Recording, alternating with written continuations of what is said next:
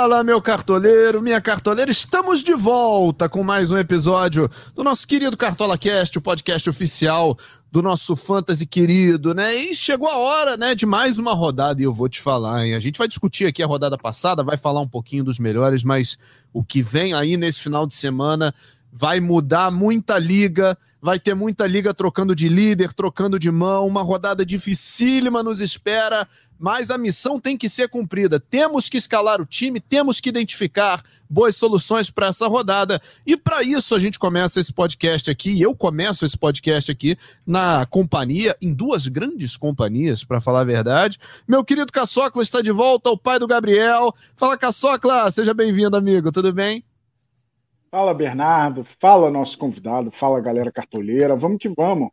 22 rodada chegando, a 21, que daqui a pouco eu vou citar a seleção da rodada, teve muitas surpresas. É, então, aquela galera que estuda, estuda, estuda, nem sempre cai na prova, né? Mas é, a gente vai tentar aqui dar as melhores dicas para a 22 rodada e temos um convidado muito fera para isso, que você vai apresentar agora, Bernardo Eto. Pois é, e, e, como é difícil correr atrás desse cara aqui na, na nossa liga, cara. Eu tô cansado já, eu já ele pedi voa, né? Eu já é, voa, ele voa. Quase que literalmente ele voa. Nosso querido Pardal, o arroba Dicas do Pardal, tá ligado aqui com a gente. Fala, Pardal, seja bem-vindo, cara. Pô, como é chato correr atrás de você, cara. Ué, tem que estudar, né, cara? Concorrência é pesada, né? Então, vai ver pelo lado bom, né? Pelo menos, pelo menos a gente consegue passar as indicações aí pra galera, né? Tudo bom, Bernardo? Tudo bom, Cássio? É... Rodada dificílima, muito difícil. Assim, tem um, tem um, um, óbvio ali, né? As outras opções são mais complicadas. A, a gente já tem visto aí com Copa Libertadores, Copa do Brasil no meio de semana. Uh, não, a gente, a gente corre atrás de duas coisas, né? Primeiro, para saber né, quais são as melhores opções, e às vezes nem sempre as melhores opções começam jogando. Então a gente briga com duas coisas, né, com os números e com a escalação. É verdade. E, e só para a gente dar uma, uma passadinha aí no que, no que rolou da última rodada, né? Eu considero que eu fui bem, Caçocla. Eu, fui, eu fiquei na casa dos 87 pontos ali, 87 pontos alguma coisinha, mas eu devo muito essa pontuação que eu considerei boa, né, na comparação aqui com os amigos, é, a um cara. Teve um cara que me jogou lá em cima, que foi o Mike do Palmeiras, né? Que fez mais de 20 pontos e tava no meu time. Ah, uma excelente pontuação, né? Eu fiz 68,55. Achei que estava bem. O Mike realmente arrebentou, foi o maior pontuador da rodada que passou. Mas eu vou citar aqui como ficou a seleção da rodada. Vejam como é, temos nomes pouco prováveis assim da galera imaginar. O goleiro, tudo bem, foi o Santos do Flamengo, um goleiro de alto nível, de um, de um time que não tem tomado muitos gols nas laterais, o Mike, né, substituía o Marcos Rocha, como você falou, fez 20 e 10, foi muito bem. O Brit do Fortaleza, uma grande surpresa. Deu uma assistência para o gol do Hércules, né, bateu o lateral e o Fortaleza faturou o Inter. Zagueiros, Igor Rabelo, que não vinha jogando, e o Pablo, que é reserva do Flamengo, compõe esse time reserva. Aliás, muitas polêmicas né, em relação aos desarmes do Pablo, a galera cornetando. A gente tem um produto novo legal que é, explica ponto a ponto do melhor pontuador de cada dia. E, e, eu, e eu digo aqui, não precisa ser o desarme do desarme do desarme para ser desarme. Existe o desarme que não é aquele coisa toda. Se for desarme, tem que ser apontado como desarme, mas a gente entende que a galera disputa, mas e a gente sempre repete também, nenhum lance é igual ao outro. Tem alguma característica que diferencia um lance do outro. Entre os meias, Lucas Sacha do Fortaleza, mais uma surpresa. Rafael Veiga do Palmeiras, Lucas Barbosa do Santos, uma surpresaça aí, até porque ele nem participou de gol diretamente. Atacante Vitor Roque, né, o novo xodó do futebol brasileiro, eh, do Atlético Paranaense, 19 e 30, jogou muito contra o Galo. Ontem fez gol da classificação contra o Estudiante. Para mim, bateu na mão. A maioria acha que não bateu na mão, mas é, há essa polêmica aí. Robson do Fortaleza e o Pedrinho do América Mineiro, ou seja, poucos jogadores aí normalmente badalados pelos cartoleiros. O treinador, esse sim, é muito badalado, Abel Ferreira. do Palmeiras é, esteve na seleção da rodada 21. O que, que, você, que, que você achou da rodada passada, Pardal? Foi de acordo com o que você esperava, assim? Ah, foi, foi bem de acordo, assim. É, acho que alguns nomes corresponderam, outros é, tiveram um pouco mais de dificuldade. Eu estava com Scarpa, né? O Scarpa acabou não jogando. É, mas, assim, acho que questão de saldo de gol, uh, os saldos prováveis, né? Até então, para mim, eram Palmeiras, Fluminense e Fortaleza. Quando saiu a notícia que, que o, o Inter ia, ia poupar. Inclusive, fui campeão da, da, lá da Liga dos Influenciadores do Cartola Express com a defesa do Fortaleza. Então, acho que aí bateu. No meio-campo, acho que o Lázaro também era um nome muito, muito, muito bom, bateu, o Cano bateu. Então, acho que só um outro nome ali que foi mais complicado mesmo, né? A questão do Scarpa, que não jogou. Uh, aí você teve os atacantes do Flamengo né? Tanto o Everton quanto o Marinho que não renderam tanto, mas o Dudu já foi bem também, né? O Dudu fez uma pontuação boa. Então acho que foi interessante. Eu fiz também na casa de 87 pontos. Então, para mim, foi uma, uma rodada bem, bem tranquila. Pois é, e a gente já, uma...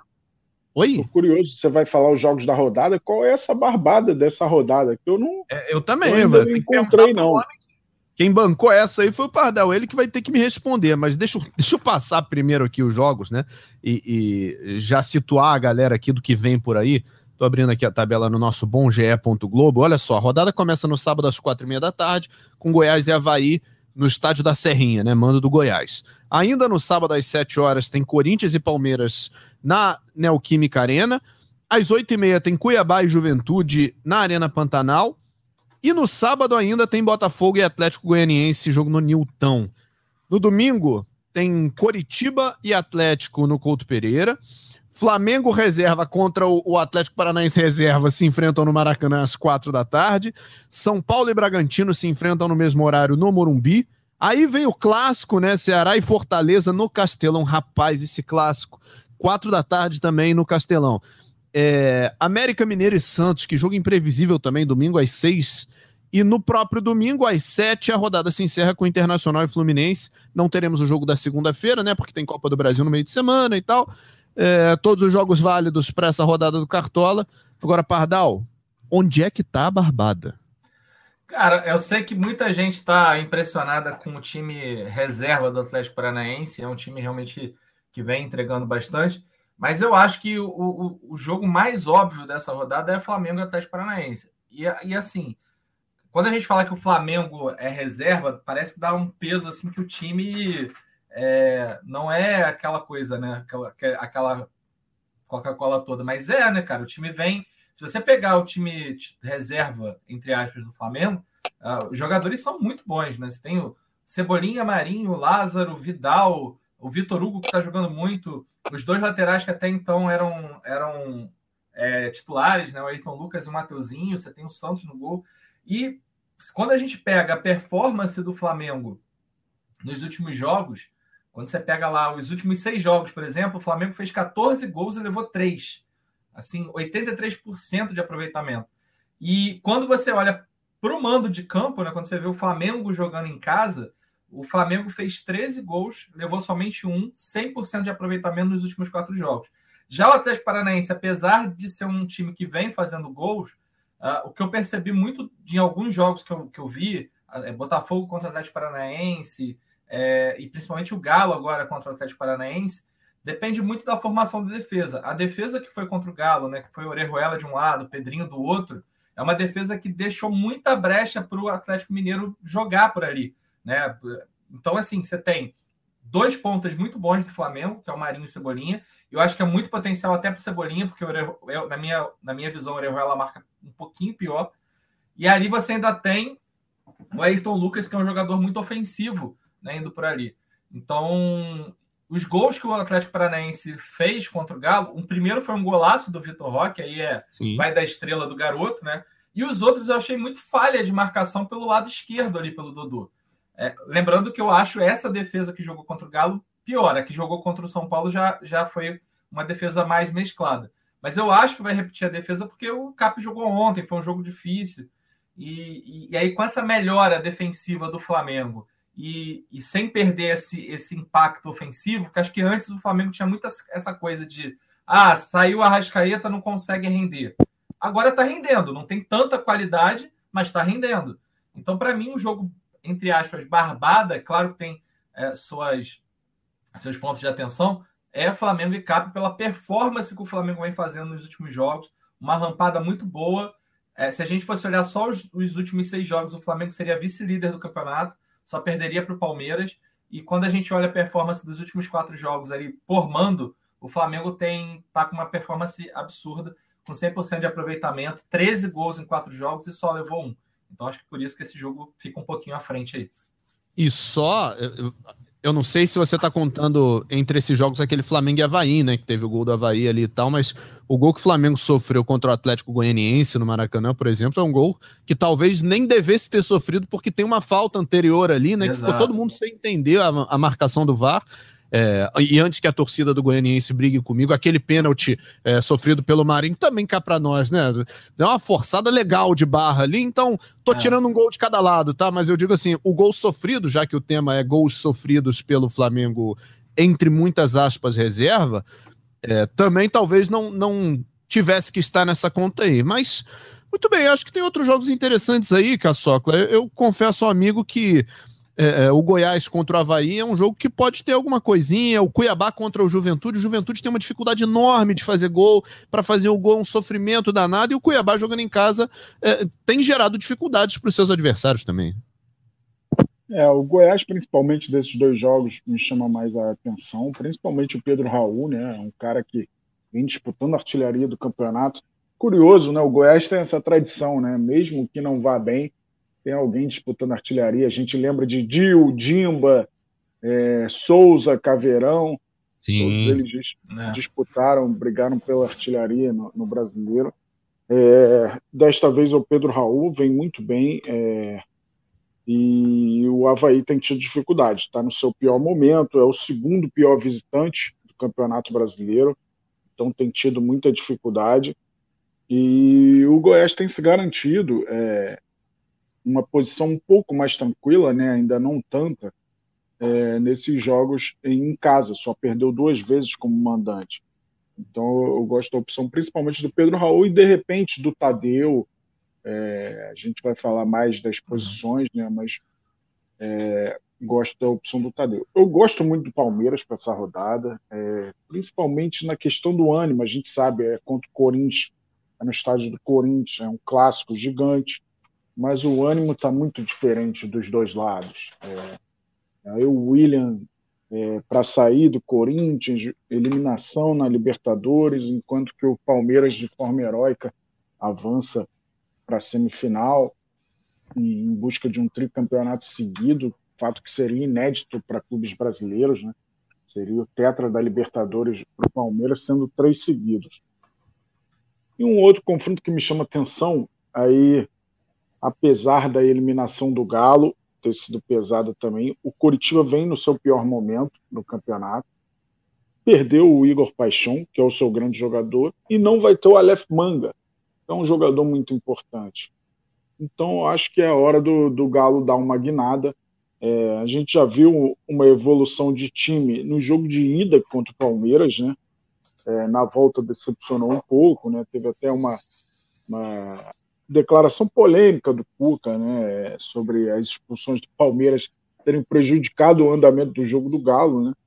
É, mas o Galo tem que se reerguer aí, afinal só resta o brasileiro, já está uns bons pontos atrás do Palmeiras e o mínimo é buscar uma vaga na Libertadores, né? Tendência de abertura de estádio novo no ano que vem, talvez para o ano que vem.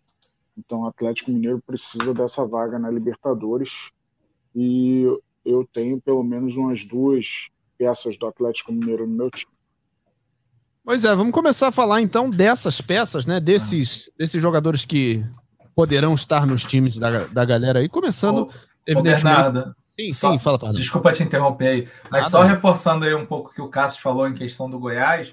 O Goiás, nos últimos quatro jogos né, que fez em, é, em casa, está com aproveitamento de 75%, só perdeu uma vez, enquanto o Havaí que é o realmente o, o antepenúltimo lá, o segundo pior visitante, se a gente olhar os últimos quatro jogos, ele é o último colocado, fez somente um gol e levou dez. Então, assim, quatro derrotas seguidas. É, é, um, é um jogo assim, é um jogo entre é, times equilibrados, mas acho que só reforçando que o Goiás, se a gente pega um, um cenário do último, dos últimos quatro jogos, é, olhando o mando, o Goiás seria quarto colocado, né? A, olhando assim a, a tabela por mando. Então, realmente é um confronto bem favorável para o time do Goiás. Show de bola. São, são dados, né? São informações é, que, que ajudam né, a gente a, a, a, escalar o time com um pouco mais de, de base, né? De, de ciência envolvida. E para olhar para os goleiros, já que estamos falando de gols sofridos e gols não sofridos, Pardal, é, essa informação é muito interessante para quem quiser escalar o Tadeu nessa rodada, né? Sim, é, eu, eu só tenho um pouco de receio em alguns, alguns goleiros, porque acho que o Tadeu é uma boa, mas às vezes pega um time que não vai render finalização. Então, acho que vale você sempre procurar um goleiro equilibrado entre é, SG, né, que eu acho que o, do Goiás é, nessa rodada acaba surgindo ali como um, SG mais ousado, e um pouquinho de, de defesa. Né? Mas eu acho que o Havaí tem alguns jogadores ali que, dependendo de quem vai, acaba conseguindo chutar. Então, acho que o Tadeu pode fazer seus 7, 8 pontos sim. Então acho que é um bom nome, né? Eu, eu não gosto muito de colocar é, defesa assim de jogos entre times muito equilibrados, mas é, é, é difícil a gente não olhar para o Havaí, a performance que o Havaí vem fazendo fora de casa e não colocar é, pensar no Tadeu. Lembrando que o Havaí, quando faz gol, né, a maioria dos gols ali que o Havaí também faz é muito de pênalti, né? Então, se você tira, se isola os pênaltis aí, o Havaí teria ainda menos gols é, do que vem fazendo. Pois é, você tem outras opções em mente, Caçocla, além do Tadeu?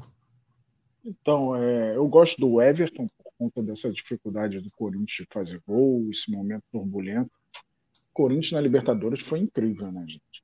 Cinco gols em dez jogos, um quadro finalista, eu não lembro de nada parecido, não. É, parece que o Vitor Pereira tem medo de de ganhar, né, cara, de ir para cima.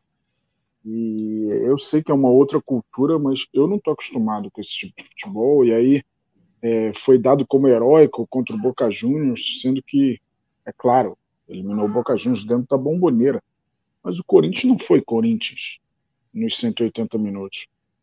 Então eu vejo esse momento, é, comparando com o momento do Palmeiras, é, um momento aí para acreditar no Palmeiras. Então eu vou no Everton como uma boa opção. É...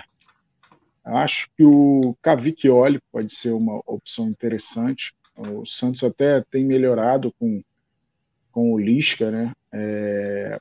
Mas é, eu vejo um jogo de dois times que finalizam muito. O América não faz gols, mas finaliza. Então, o próprio Cavicchioli, como o João Paulo, eu vejo como duas boas opções. Pois é, e um nome que me chama atenção também, que os amigos não, não mencionaram, mas eu vou, vou trazer para a roda aqui, é o nome do Walter, do Cuiabá, o time que recebe o Juventude né, nessa rodada. O Juventude está com uma dificuldade enorme, o Juventude quase não fez gols aí nos seus últimos jogos, uma média baixíssima de gols, e fora de casa ainda mais difícil, né? Então, eu acho que o Walter pode fazer algumas defesas nessa rodada e, e tem toda a condição de segurar esse saldo, né? É, é importante dizer que o, o, Cuiabá não é mais aquele time do ano passado que se defendia muito bem e saía um pouco menos. Hoje o Cuiabá é um time que propõe um pouco mais de jogo, dá um pouco mais de espaço do que é, é, em relação ao time do ano passado. Mas ainda assim eu vejo uma, uma boa oportunidade no Walter, cara. Ele tá custando 12 cartoletas aí. Para quem não tá com muito problema de orçamento, eu acho que ele é uma boa opção. E só passando aqui pelos preços, né, do, dos nomes citados, o Matheus Cavicchioli custando 7,28, bem mais barato de fato. A gente tem também o Tadeu custando 8,16. É, o Everton, citado pelo Caçocla, 11,86. O Walter, que eu mencionei, é o segundo goleiro mais caro do Cartola nesse momento. Perde só para o João Paulo dos Santos, custando 12,65, mas eu não sei se a galera vai muito nele, não. É, eu colocaria o Santos nessa lista aí do Flamengo também. Eu acho que Uh, o Atlético Paranaense é um time que finaliza e eu acho que tem chance do Flamengo não levar gol. Então acho que o Santos pode acabar é, se dando bem nessa brincadeira aí. O Santos. Pois é, tá né? custando, né? Custando 10,35 também a opção do goleiro Santos do Flamengo. É, seguindo né, a linha de raciocínio, olhando para as posições de defesa, deixa eu dar uma trocar o filtro aqui para os laterais, né? E a gente dar uma olhada nas, nas boas opções. O nome que a gente tem falado praticamente toda semana aqui é o nome do Luan Cândido do Bragantino, mas ele vai jogar contra o São Paulo no Morumbi, Caçocla. Será que vale a pena manter o Luan Cândido não? Ah, acho que vale. É, até, vale? Jogo que, até jogo que o Bragantino perde, como aconteceu contra o Atlético Goianiense, ele foi lá e fez gol contra o Atlético Paranaense. Acho que ele deu assistência para o gol do Alejandro. É um cara que cobra faltas, é muito bom no jogo aéreo. Eu acho que o São Paulo vai é, poupar, segurar seus principais jogadores, pensando na Copa do Brasil. Tem jogo de volta contra o América Mineiro. É, é um ano que o São Paulo está voltado para as Copas. É, o brasileiro se tornou algo praticamente impossível, né? E, e nem teria elenco mesmo para beliscar esse título do brasileiro. Óbvio que não pode descuidar das vagas na Libertadores, né? Que nunca se sabe o que vai acontecer. Acho que o São Paulo virou muito favorito para a Sul-Americana, é, com a saída do Internacional. É, claro que o Atlético Goianiense vem jogando muito. Eliminou dois tricampeões da Libertadores, né? O Olímpia e o Nacional do Uruguai, e agora vai enfrentar o São Paulo, que é o outro tricampeão da Libertadores. Tem pedreira pela frente novamente, o Dragão mas é, gosto do Luan Cândido. Florei isso tudo para dizer que acho que o Luan Cândido continua uma grande opção. É, ele não depende muito de dentro ou fora de casa. É, e o São Paulo não vai ter sua força máxima. Essa questão do descanso do Bragantino ajuda muito no, no desempenho do time também. Fala, Pardal. Tem uma curiosidade, né, cara, que no jogo passado aí do. Eu tava com o Luan Cândido, inclusive no finalzinho o, Bragantino estava precisando do resultado, o técnico botou o Lancândido como atacante, né, cara? Porque tá sem Alejandro e tal. E ele ficou mesmo, ele virou centroavante do time. Né? Então, vai que rola essa maluquice aí, né? Então é uma oportunidade. É, são, é, é uma boa opção de fato para a rodada. Você tem outros nomes que, que te agradam, Pardal? Quem, quem mais, assim, além do Luan Cândido, te parece legal aí? Cara, eu, eu tenho alguns nomes bem interessantes ali para a rodada. É, como eu falei, eu acho que uh, esse time do, do Atlético Paranaense, pelo lado direito ali com foi um time que, é, que deu muito espaço. Então, acho que a chance do Ayrton Lucas ir bem é, é, é, é grande ali, né? Assim, na questão de assistência, né? o Ayrton Lucas também é um lateral bem ofensivo. E tem dois nomes ali do Atlético Paranaense no ataque que potencializam também a questão dos desarmes, que é o Vitinho e o Rômulo, porque o Atlético Paranaense acaba jogando muito no contra-ataque. Então, se a gente olha no jogo do Galo, por exemplo, toda a defesa do Galo foi muito bem com desarme. O Guga fez quatro ou cinco, se eu não me engano, e os, os zagueiros também desarmaram bem. Então, acho que essa dupla aí, Mateuzinho Ayrton, e Ayrton Lucas, é bem interessante. Acho que é um nome é, extremamente forte aí para a rodada. Ah, agora, nos outros jogos é mais complicado, são mais complicados, porque eu não vejo tanto nome assim é, que tenha a qualidade e, e, a, e a, garantia de um, de um saldo. Uh, eu gosto muito do Marcos Rocha também, é, que eu falo que não tem a garantia do saldo, porque eu acho que é um clássico, mas o Marcos Rocha pegando ali aquele lado com o Roger Guedes, é, o Guedes é um jogador que leva muito a bola, então acaba potencializando muito os laterais, né? Que marcam ali o, o Roger Guedes. Você tem o Saravia do Botafogo pegando o Peglo, também acho que é um jogo que é, a gente nunca sabe como que vai jogar o, o, Dragão, né? Se é o Dragão das Copas, se é o Dragão do Brasileiro. É. O Botafogo também é um time que está muito desequilibrado. É, é, eu, eu, queria muito escalar o Lucas Fernandes nesse, nesse jogo, mas infelizmente ele está suspenso. Mas eu acho que o, o Saravia pegando o Peglo, quando o Atlético foi com esse, esse, esse time, uh, jogando até na Copa, você teve desarme de lateral direito de forma consecutiva. Então acho que são esses nomes assim que, que acabam é, chamando um pouco a atenção. E aí você tem as opções de laterais do Galo, né? Como o Cássio Socla falou. Uh, tá indo sem o, o Paixão já não, não é mais do time, tá indo sem o Aleph Manga, aí você vai ter só o Léo Gamalho lá é, perdido no ataque. Então você não tem muito, muito jogador assim né, para fazer alguma coisa. E aí eu acho que o Arana pode acabar é, sendo um jogo interessante, porque o Matheus Alexandre é um, um, um, lateral que sobe muito, pode acabar aproveitando um pouco ali as páginas do Alexandre, ter uma assistência, o Mariano pode acabar desarmando um pouco do Egídio. Mas todos esses laterais que, eu, que a gente falou aí tem a, a, o dom da dúvida do saldo, né? Então, mas eu acho que são bons laterais que, mesmo que percam saldo, pos, podem recuperar com um desarme. Pois é, pelo que eu estou vendo aqui nas, nas notícias do, do GE. Globo, e recomendo que os amigos que estão escutando o podcast nesse momento também deem um F5 aí nas notícias, né? A gente sempre grava esse podcast na sexta-feira, é, mais ou menos na hora do almoço, né? Meio de meia, uma hora, então as coisas vão mudar. É, na hora que você estiver escutando esse podcast, as coisas já podem ter mudado em relação ao que a gente está falando aqui. Mas o, o que o GE. Globo aponta nesse momento é que no time do Curitiba, além do Léo Gamalho, a gente pode ter o Hernan Pérez jogando pelo lado, ele foi titular no jogo contra o Santos. E aí pode ser que entre aí também o Adrian Martinez, né? Que é um cara que se reveza ali com o Manga, com o Paixão, com o Gamalho, enfim. É, ainda está sendo definida aí a, a escalação. E o Coxa que deve ter os seus reforços, né? O Matheus Cadorini, o Juninho Rocha. Aliás, Matheus Cadorini é bom jogador, hein? Pode ajudar bastante. É um camisa 9, cabeceador, bom de área. É, não vai cair nesses setores aí do Arana, do Guga e tal, mas é um jogador para se ficar de olho. Achei um bom reforço do, do Coritiba. Algo, algo a mais sobre as laterais, Caçocla? Não? Acho que é isso, né, amigo? É, eu gosto da opção do Mariano, né? É, acho interessante. O Mateuzinho, é, acho que para desarme até um pouco mais do que o Ayrton Lucas. É, mas temos boas opções. O Saravia é aquela bomba relógio, né, cara? Ele muitas vezes toma cartões. Eu acho que o, o fato de ter diminuído o prejuízo nos cartões dá para arriscar o Saravia um pouco mais. É, mas o Pardal já mapeou aí as laterais.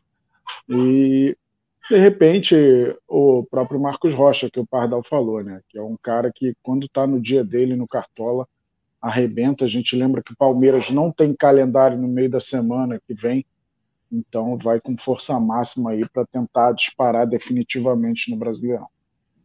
Pois é, e aí quando a gente muda o filtro, né, de lateral para zagueiro, o primeiro nome que aparece na lista já de cara é o Gustavo Gomes, né, que está vivendo uma fase absurda, né? Provavelmente a melhor fase da carreira dele.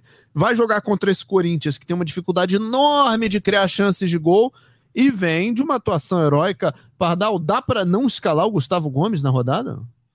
Olha, é um, é um jogo complicado, né? Assim, se a gente fosse olhar a questão do clássico em si, acho que dificil, dificilmente no passado a gente colocaria o Gomes num confronto é, de clássico.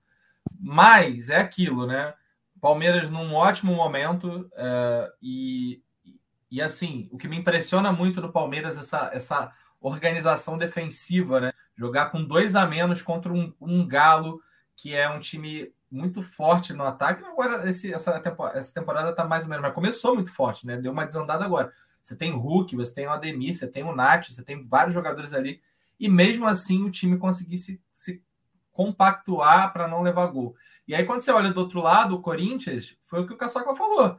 Cara, fez uma campanha na Libertadores que a gente olha e fala assim, cara, não era nem para estar tá ali, né? Por que que tá? Não fez. É um time que tem dificuldade de fazer gol, é um time que muitas vezes joga de forma burocrática. Então, é, e aí você tem um Gomes num momento absurdo, fazendo muitos gols de cabeça. Né? Então, acho que vale a pena assim, você colocar o Gomes. Eu acho que é, é, super interessante. Acho que pode ser um, um 0 a 0 1 a 0 né? Não, não acho que o, o, o Corinthians vai de peito aberto contra o Palmeiras. É, então, acho que é um, um jogador é interessante. Mas essa rodada tá difícil para zagueiro, né? Acho que. Ah pelo, pelo fato de não ter tanto SG assim muito previsível, acho que acaba sendo um pouco mais difícil. Mas eu gosto do Gomes, principalmente para lance de gol, né? Então você coloca o Gomes muito para isso também. E se precisar debater um pênalti, bate muito bem, hein? É, Gustavo Gomes é um excelente cobrador de pênalti. Toda vez que precisou, ele, ele guardou na caixinha. Fala, Caçocla. Então, Vitor Cuesta, eu gosto da opção. É um cara que é, se caracterizou pelos desarmes, né? acho que não vive a fase que vivia no Internacional, mas tem chegado na área, fazendo, vem, vem fazendo gols também, fez no último jogo contra o Ceará, então é uma opção que eu gosto. O próprio Murilo, um cara de sete gols na temporada, né? É, a gente sempre fica buscando um motivo para escalar zagueiro. É, zagueiro que faz gol é um grande motivo né, no Cartola. É, o Murilo é um nome. É, mas o Joaquim né, tá na crista da onda e eu vejo o Davi Luiz como uma ótima opção. Tendência de que o Davi Luiz jogue, que ele está suspenso na Copa do Brasil, está muito barato. Então é, vejo uma boa opção. Ainda não fez o primeiro gol dele, né? Desde é. que voltou ao futebol brasileiro. Está quase, tá né? No meio não foi por falta de tentativa, né? É. É, Agora é incrível mais como o Davi Luiz aquela... cresceu. Pode falar. Não, é incrível como o Davi Luiz cresceu com, com o Dorival, né? É, é, é, é aquele. É, os últimos jogos que eu vejo do Davi Luiz é aquele Davi Luiz com vontade, né? Os outros ele tava aquele, aquele mais ou menos, Prazer. dava aqueles passes longos. Mas, cara, como que cresceu o Davi Luiz? E no meio de semana quase fez um gol, né? Bateu ali na lateralzinha ali da, da, da, da rede. Tá, tá fazendo, tá num grande momento. Ele teve mais perto de fazer gol na Copa do Brasil, né? Naquela falta que acabou sobrando para o João Gomes, mas é, vem num grande momento. Então eu vejo como uma boa opção e barata, né? Não sei se a galera ainda está com problemas de cartoletas, mas, por exemplo, o Joaquim tá 4,96, o Davi eu fui Luiz nele. Por enquanto tá 4,91. Joaquim. É que o Joaquim tá hypado, né, cara? Tá. O Joaquim tá no hype. Ó, eu, eu, acho que um bom ponto aí que o, que o Caçaca falou é a questão dos gols, né? E aí ele até tocou no assunto do Vitor Cuesta. Se a gente for olhar o campeonato como um todo, o Atlético Goianiense é um dos times que mais levou gol é, de bola parada, principalmente vindo de escanteio. E quando a gente olha os jogos aí do, uh, do Atlético Goianiense, o que me chama muito a atenção é a quantidade de assistências sofridas pelo Atlético Goianiense uh, de zagueiro. Né? Então, nos últimos 10 gols que levou, nos últimos gols que levou, duas assistências vieram de zagueiro, por causa dessa questão da bola aérea. Né? Então, o Cuesta, que é muito participativo nessa bola aérea, é um nome extremamente interessante para lance de gol assistência. Pois é, são, são jogadores interessantes aí para você colocar na sua defesa no Cartola, para buscar o saldo de gols ou para buscar pontos além né, da, da questão do saldo, pontos ofensivos. É, eu não, não vou entrar muito hoje no mérito do Fluminense, não, porque eu acho um jogo muito traiçoeiro esse jogo contra o Inter na, no Beira Rio, mas é, vale dar o destaque mais uma vez como a defesa do Fluminense performa bem, né? Com saldo e sem é. saldo, Manuel, Samuel Xavier, que é, tem sido uma opção de lateral excelente ao longo das últimas rodadas. Pardal, é, você acha que vale a pena confiar em umzinho do Flu aí na rodada, não? Cara, não acho. Sabe por quê? O Fluminense tem uma defesa sólida até um, uma determinada, determinado momento do jogo. O, o Diniz ele marca muito alto, né? Ele marca muito na pressão. Isso é uma qualidade. Só que, cara, o último jogo contra o Cuiabá, o Cuiabá é um time que não leva muitos gols, né? Você, você via o, o, o, a defesa e até o, o Arias, né, que estava ajudando muito na, no setor defensivo, destruído, acabado, saiu assim morto. E o, o, Internacional é um dos times que tem uma das melhores performances dos últimos jogos quando a gente olha na questão do, do mando de campo. Né? A gente pega ali o, Internacional nos últimos quatro jogos que fez em casa, foram quatro, três vitórias, um empate, 83% de aproveitamento, 10 gols feitos e dois sofridos. Então, eu acho um jogo perigoso, inclusive para a galera que está indo de cano. Quando a gente chegar lá no ataque, fala, mas eu não colocaria, não a, a força ofensiva do Internacional em casa tem sido surpreendente. É, mas eu arriscaria no Júnior Alonso. O Alonso é um, um, jogador que, pelos desfalques ali do Curitiba, né, pode também acabar indo bem. E o Curitiba também é um time que tem muita dificuldade na bola aérea. Então acho que é mais um zagueiro artilheiro aí para a rodada.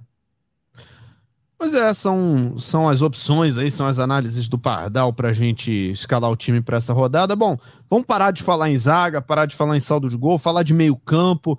É, e toda vez que a gente troca esse filtro, vai para o meio campo, as opções se multiplicam, né? Porque você tem é, análises muito diferentes e muito bacanas, né, para a rodada.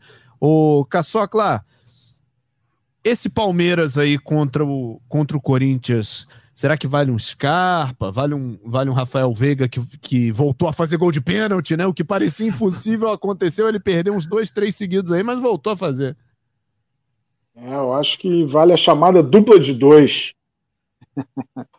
é, cara, os dois são muito preciosos no Cartola. É, eu acho que o que tem pesado mais para o Veiga é o pênalti. O Scarpa no Cartola está desequilibrando de várias formas. No último jogo ele zerou, né? Mas por culpa maior dos companheiros, que não fizeram os gols no, nos passes deles, eh, nos passes dele, perdão.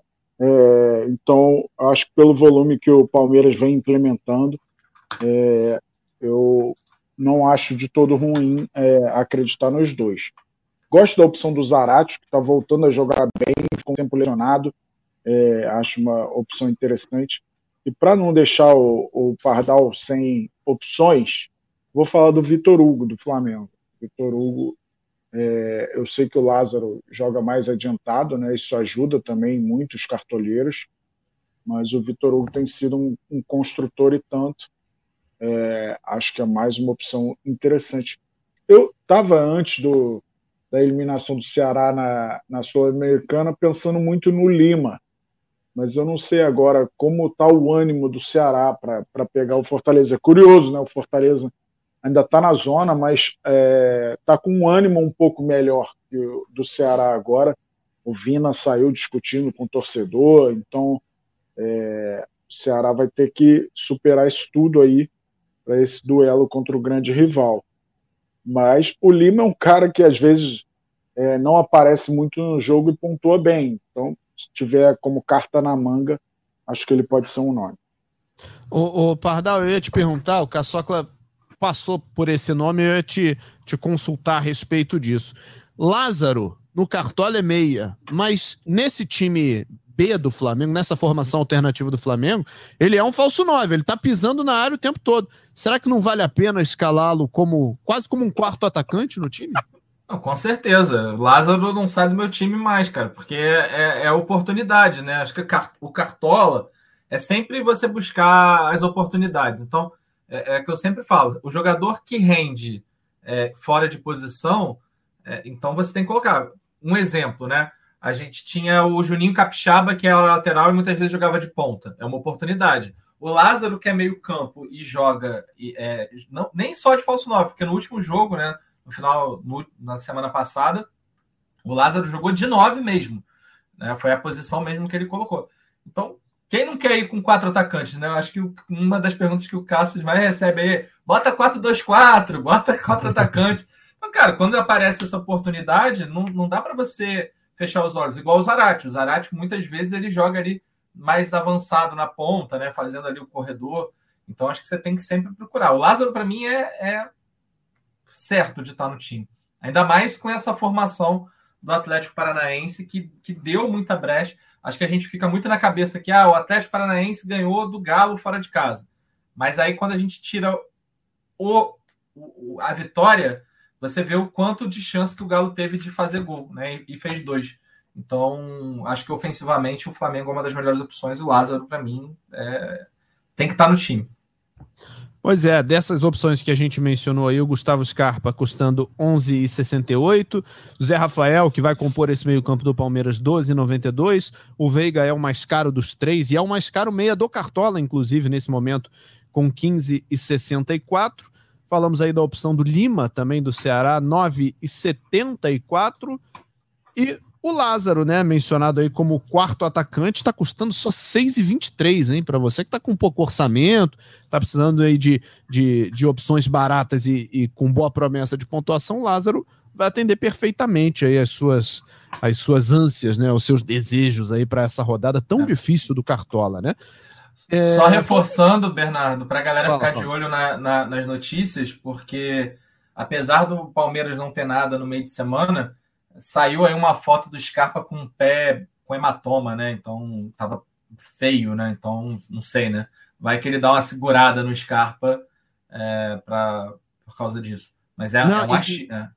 E não falar. só isso, né, Pardal? Assim, o, o Palmeiras vem de uma vitória heróica, mas que fisicamente custou muito, né? Foi Exato. muito caro para o Palmeiras essa classificação. Exato. Então pode ser que o Abel, é, na sua avaliação lá com, com a sua comissão técnica, decida dar uma segurada. E a gente sabe que o é. Abel ele, ele roda muito o elenco, não necessariamente de início, mas ele tira jogadores no intervalo, é ele dá pouca minutagem para quem está mais cansado. O cara joga 20 minutos, 30 minutos. Então é, o Scarpa, o Veiga, o Zé Rafael, eles podem passar por isso também. Vale a pena pensar é, nessas opções do Palmeiras Exato. e acompanhar o nosso noticiário pelo, pelo GE.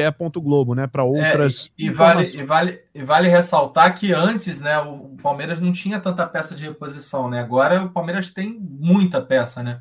Você tem reposição para os laterais, no meio-campo ali você tem um atuesta, no ataque, você agora que não tinha atacante, agora tem cinco, né? Então pode ser, tem que ficar de olho mesmo. Acho que é. é e ainda tem um ponto, né? O, o Corinthians, eu acho que não vai poupar porque é clássico e, e, e é. O Corinthians é vice-líder, então acho que o Palmeiras não vai dar esse, esse mole. Mas eu acho que pode dar uma mescladazinha assim, até porque o Palmeiras está seis pontos na frente. Mas a princípio eu acho que não vai poupar ninguém, mas pode tirar o Scarpa, porque o Scarpa ele é, é ele é um jogador que, se botar o Veiga para jogar e jogar o Dudu para direita e entrar com o Wesley, o time do Palmeiras não perde ofensividade. Então você pode dar uma seguradinha. Né? Então eu, eu, acho que tem que ficar ligado, porque o pé dele estava bem, bem, um hematoma bem feio até. É isso, e, e, a gente vai acompanhando aqui. Antes da gente falar dos atacantes, deixa eu dar um recado que é muito importante, que é o seguinte: o retorno do Brasileirão tá aí, né? E tudo pode mudar no Cartola. Então se liga, cartoleiro, porque tem promoção no ar, hein? Você garante o Pro por apenas R$ 29,90. É isso mesmo, com 50% de desconto. E só o Cartoleiro Pro tem mais benefícios e dicas exclusivas, como as análises do melhor cartoleiro do Brasil, consulta do mínimo para valorizar os atletas e muito mais. Entre em assine.cartola.globo.com, vou repetir para você, assine.cartola.globo.com e confira as vantagens de ser pró Vantagens essas, meu querido Caçocla, que eu tenho usado e abusado aqui nas minhas escalações. Se tem uma coisa que eu posso falar sem, sem modéstia é, dessa temporada sobre o meu desempenho, além de estar um desempenho que eu estou gostando muito, apesar de umas rodadas bem esquisitas, é, eu tenho conseguido um desempenho legal. Essa história do mínimo para valorizar salvou a minha vida. Hoje eu tenho em torno de 200 cartoletas, coisa que eu nunca tive em anos de cartola, porque o mínimo para valorizar chegou para o Cartoleiro Pro. É, foi uma grande vantagem aí para quem é cartoleiro pro. Eu confesso que nas últimas rodadas não estou nem olhando para essa questão de mínimo para valorizar, para preço dos jogadores, porque eu acho que eu já estou numa estabilidade financeira que me permite isso. Mas, de fato, é, muitas vezes o cartoleiro não ficava atento a essas situações, né? É, e arriscava demais quando o jogador escalado ia mal era uma perda grande de cartoletas. Então, mais uma inovação que veio para ficar e veio para ajudar a galera nas suas estratégias. Caçoca tá é. só aquele meme, Bernardo. Tô rica! Bota aí o meme do Torrica. Não, mas o Bernardo tá mais rico que eu, né? Até porque ele tá com muito mais pontos que eu. Então a mas tendência tá é sempre. Claramente você só tá falando de cartoleta, né? Porque o cara que é o Boninho do Cartola, o contra-cheque do Caçocla vem em três páginas dobradinhas, Nossa. tipo cartinha do Papai Noel. Mas aí, não pode vir, mas aí não pode vir cartoleta, né, cara? O problema é que não, se não, cartoleta. Não. Olha só, deixa... não recebemos em cartoletas, não aceitamos cartoletas. Então, tá deixa eu fazer meu merchan, né, cara? E lembrando, lembrando que a pessoa que é cartoleira Pro, né, que é o cartoleiro Pro que não tem cadastro ainda no Cartola Express, né, ganha um bônus. Se você fizer o cartoleiro, for Cartola Pro, né? Fizer agora o Cartola Pro e fizer a inscrição no Cartola Express, o Cartola Express já te dá 10 reais de bônus para você jogar, de graça. Toma. Ah, toma a inscrição, toma. Então, tá abrindo a carteira lá, né? O Boninho foi para lá, o Bernardo. Então, faça aí o Cartola Pro e já se inscreve. Que aí você já tá ganhando um cashback de 10 reais. Você já tá pagando 30, já tá ganhando 10. Esses 10 você joga lá no Cartola Express, pode virar milhares de reais.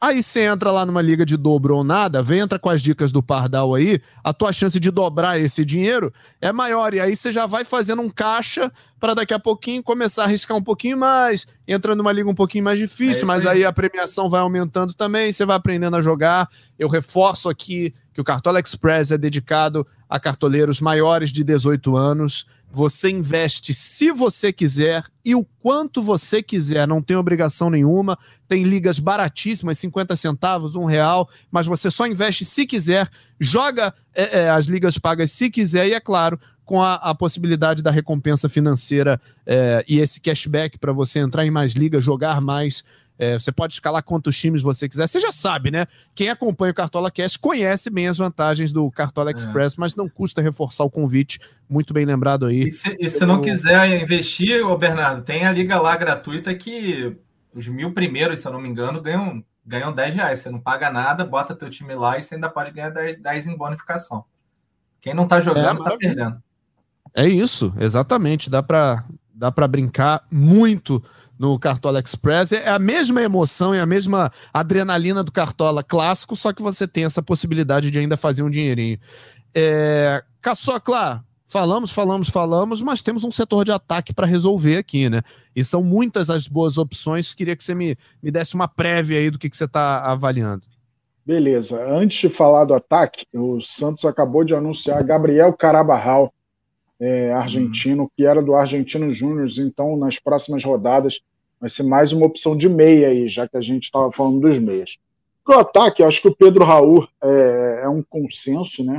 A maioria dos cartoleiros tem pensado nele para essa rodada, pelo momento que ele vive, pelo confronto na teoria favorável para o Goiás é, em casa contra o Havaí. É, eu não dobraria o ataque do Flamengo, mas é, até porque o Lázaro já é, é uma forma de dobrar.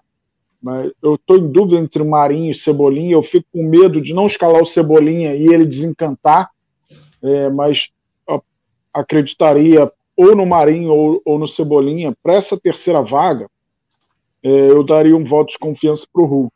É, como eu falei, o Coritiba está no momento mais instável dele no campeonato. Coxa que começou muito bem a competição. É, tem a pressão também de ver o Atlético Paranaense num momento muito forte. A gente acha que isso não pesa, essas rivalidades estaduais pesam muito. Muito. É, e como eu falei anteriormente, né, o Atlético Mineiro tem que dar uma resposta. É um dos elencos mais fortes do país, já caiu das duas Copas e tem que subir aí no Brasileirão.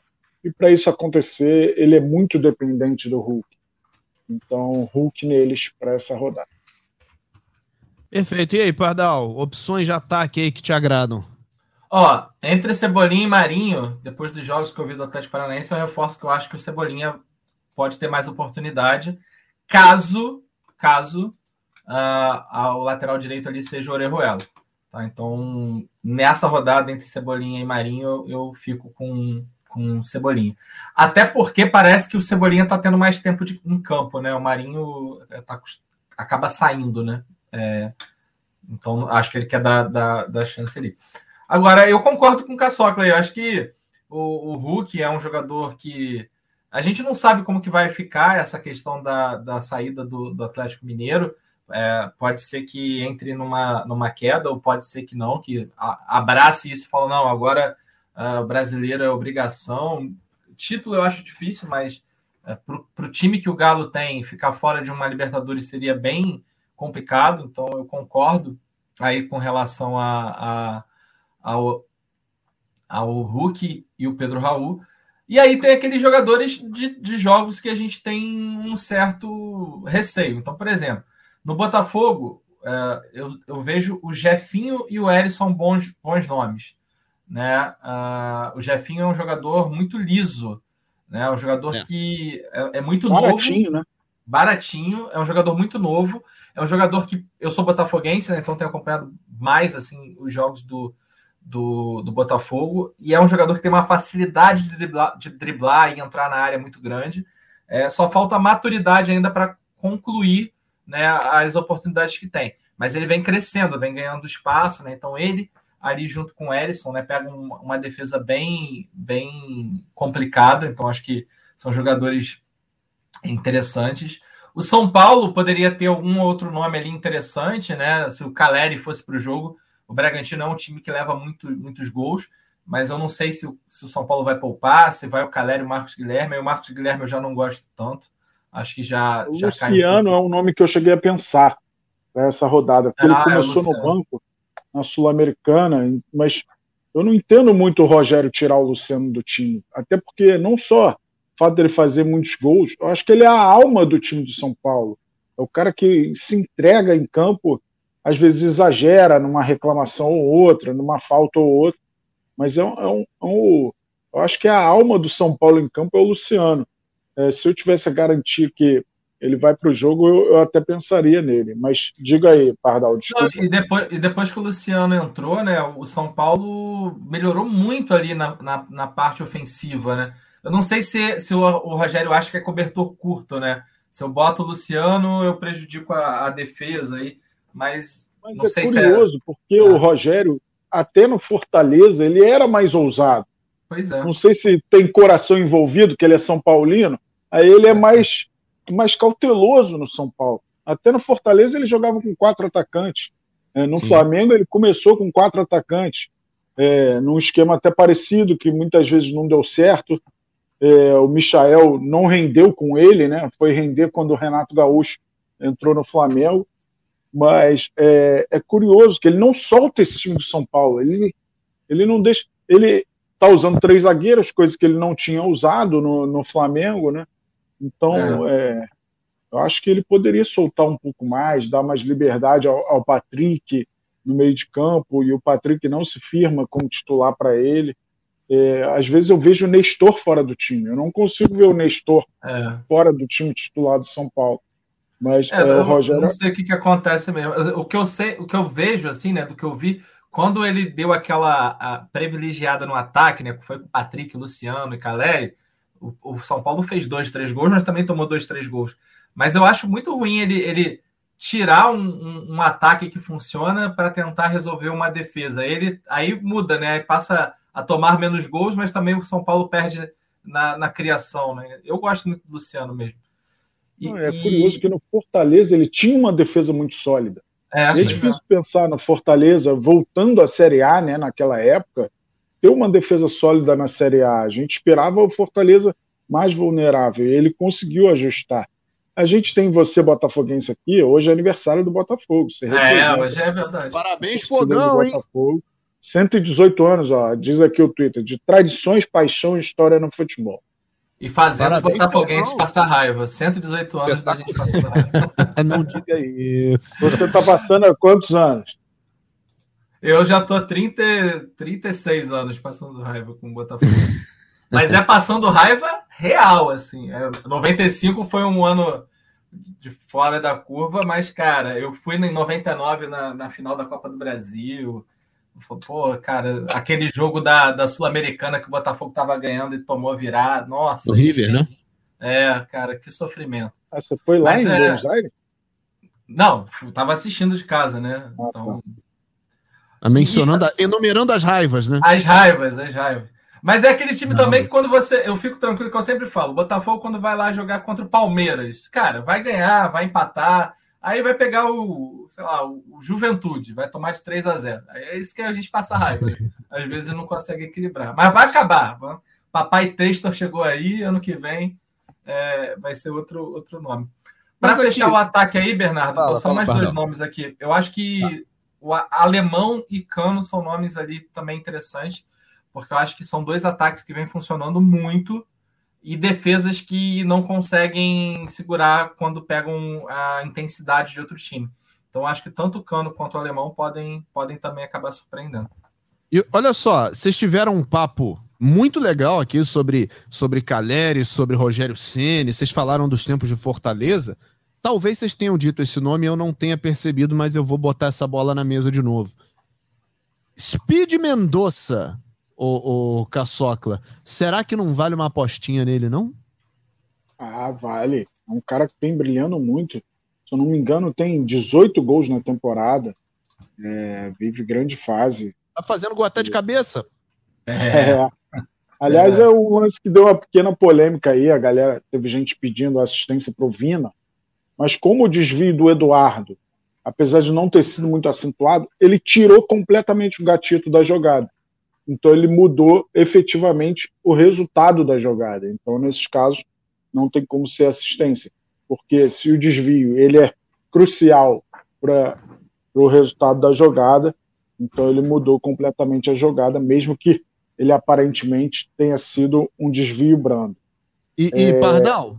Ah, fala, fala, Caçocla, desculpa. Então, Mendoza, 19 gols na temporada, 9 na Série A. É um cara que vem sendo uma pedra preciosa aí pro, pro time do Vozão.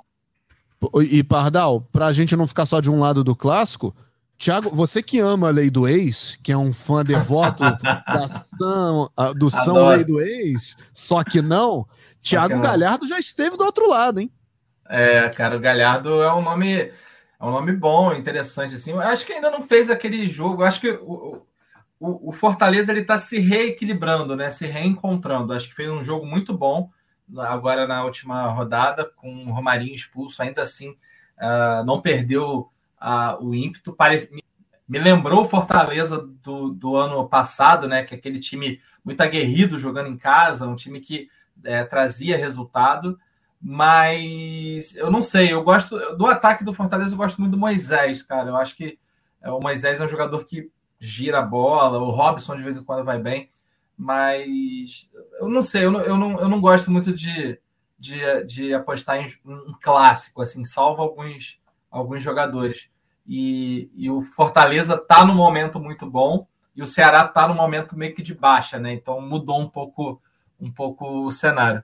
Mas é um nome, né? É um, é um atacante, a gente já sabe a qualidade que o Galhardo tem e pode ser que dê certo. Só não pela lei do ex, é claro. Assim. e para a gente fechar o nosso papo aqui, faltou falar dos técnicos, né? É, o, o Pardal falou do, do Flamengo consistente com essa, com essa outra formação, de um time que faz gol e não toma. Pardal, Dorival Júnior é um nome para encabeçar essa lista aí, não? Com certeza. Para mim, Dorival é de top 3, com certeza. Porque é o que eu sempre falo: qual é o jogo que você tem a, a oportunidade de ter dois ou mais gols e o time não levar gol? Na minha cabeça, é, é esse jogo do, do Flamengo, entendeu? Então, e aí, mesmo que, que o, se, o, se o Flamengo levar gol, eu acho que pelo que o que produz né, o Flamengo é, em relação a, a, aos scouts, eu acho que mesmo assim o técnico do Flamengo pode pontuar bem. Não é à toa que o, o, o Cuca na rodada passada levou três gols e terminou o jogo com cinco e meio de pontuação. Então acho que é o Dorival está encabeçando a minha lista. E você, Caçocla? É, eu estou bem em dúvida. Eu vi de cara a convicção do Pardal no Dorival. É, eu acho que o Filipão defensivamente sempre apronta, né? Até no jogo da Copa do Brasil, óbvio que eram times diferentes, escalações diferentes, é, mas de fato o Flamengo tem criado muito, tem feito muitos gols e é uma das opções para mim. Acho que não, não é a minha principal, porque eu acho que eu não estou é, como é que eu posso dizer, decidido assim, um jogo, qual é o grande jogo, qual é a grande barbada da rodada. Então, além do Dorival, eu vejo o Cuca como uma grande opção, o Abel Ferreira, por tudo que o Palmeiras vem fazendo, é, e um quarto nome seria o Luiz Castro. Pardal sabe melhor que eu que o Botafogo costuma aprontar, né? É, costuma decepcionar os cartoleiros também. É, aconteceu isso quando eu acreditei nesse brasileiro contra o Havaí, é, teve uma outra derrota impactante em casa. Ah, agora, várias. Tem várias. é, agora, contra o próprio Ceará, era um jogo que eu achei que o Botafogo fosse dar conta e levar três pontos, com o Ceará envolvido em Sul-Americana, né? mas é, o Atlético Goianiense está envolvido em, em, outras duas frentes. É, eu sei que o Atlético Goianiense não pode bobear, porque ele está na zona do rebaixamento, mas acho que é um jogo com boa possibilidade para o Luiz Castro também. Eu vou falar para você, eu vou falar para você o que eu sempre falo com a Cami. A Cami sempre vem para mim. Não, o que, que você acha do Gatito? O que, que você acha do Saraiva? Eu falei, cara, você, você cogita esses nomes porque você não é botafoguense. é difícil acreditar no Botafogo, é difícil, cara, vou te falar. Mas é um bom nome pelo, pelo jogo da rodada, acho interessante. O bom do Abel, que o Abel é um, é um técnico muito regular, né? Porque o Palmeiras também produz muito. E aí, mesmo com. É, mesmo sem, sem, sem gol ou, não, ou tomando gol, o Abel faz aí seus 4, 5 pontos.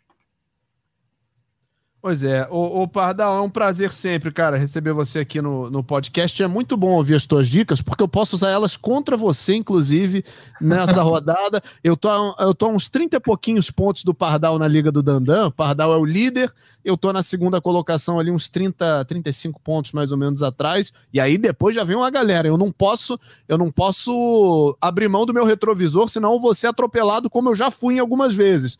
Mas é, vamos ver se eu vou usar suas dicas contra você nessa rodada. Um prazer, amigo. Obrigado, tá? Ah, se você vai usar minhas dicas, cara, então eu sugiro você fechar o Havaí. Fecha o Havaí na zaga, cara. É boa opção Ó, eu que agradeço aqui de novo o convite. É sempre um prazer estar aqui no, é, no, no, podcast, né? É, estar tá falando com o pessoal.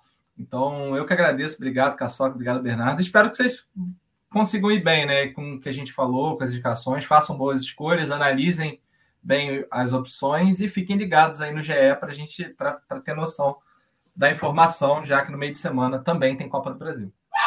Caçocla é o 13 colocado na Liga do Dandan aqui, com 1.577 pontos. Caçocla, eu tenho certeza que em algum momento você vai me ultrapassar, isso é um fato, isso não é uma, ah, uma projeção, complicou. isso é um fato. Eu tenho mas... que parar de perder pênalti. É, tá complicado. Tá complicado pro teu lado. Tá perdendo pênalti. Como sempre também, né? Vamos falar aqui. Não é de agora isso, né? É, tem que parar de perder pênalti. Obrigado ao Pardal pela presença mais uma vez aqui com a gente. Valeu a todo mundo que ouviu. É, espero que seja uma boa rodada para todo mundo. Certamente eu não vou te passar esse ano, é todo seu. É, o meu presente já é ser pai do Gabriel, domingo, meu primeiro dia dos pais. Estou feliz ah, da vida aqui com meu é molecote. Então, eu já tenho meu presente. Ficar na sua frente não precisa, Bernardo Edler. Ganhei presente já, uma foto toda estilizada com a minha esposa e, e o Gabriel, sensacional. Ah, legal, cara. Então, ganhei antecipadamente. Ela fez chegar pelo correio, aí eu abri antes. Eu não aguentei esperar, não. Oh, legal, manda um beijo aí para dona Sabrina, para o Gabriel, um beijo para todo mundo. A gente vai encerrando aqui essa edição do Cartola Cast com a edição do Rafael Bizarella, a coordenação do Rafael Barros e a gerência do André Amaral. Semana que vem, na sexta-feira que vem, porque no meio de semana é Copa do Brasil, não tem Cartola. Sexta-feira que vem estamos de volta com mais um episódio do nosso querido Cartola Cast. Um beijo a todos, valeu, tchau, tchau.